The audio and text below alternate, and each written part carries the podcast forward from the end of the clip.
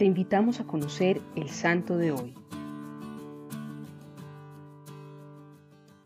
Hoy te presentamos a San Próspero de Aquitania.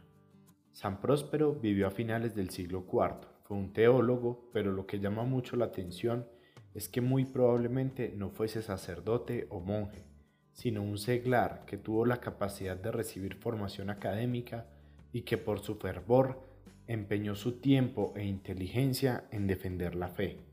Para entender un poco la importancia teológica de este santo, y sin que en este podcast podamos hacer un recuento teológico suficiente, se puede decir que a comienzos del siglo IV existió una desviación en algunos católicos, llamada pelagianismo.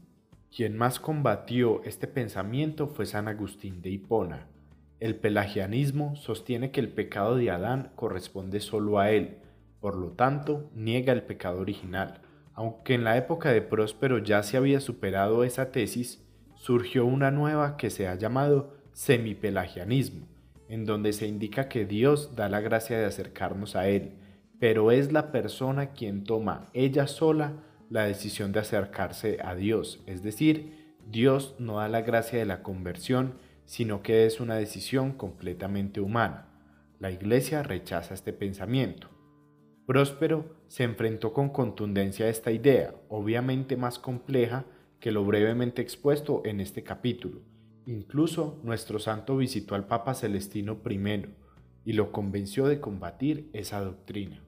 Al final de sus días, Próspero sirvió como secretario del Papa León Magno.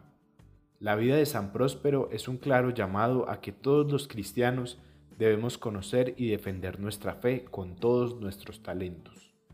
Hoy te propongo leer un numeral del catecismo y conocer un poco más tu fe. Señor, te pedimos que por la intercesión de San Próspero tengamos como misión de nuestra vida difundir tu reino de amor entre los hombres. Amén.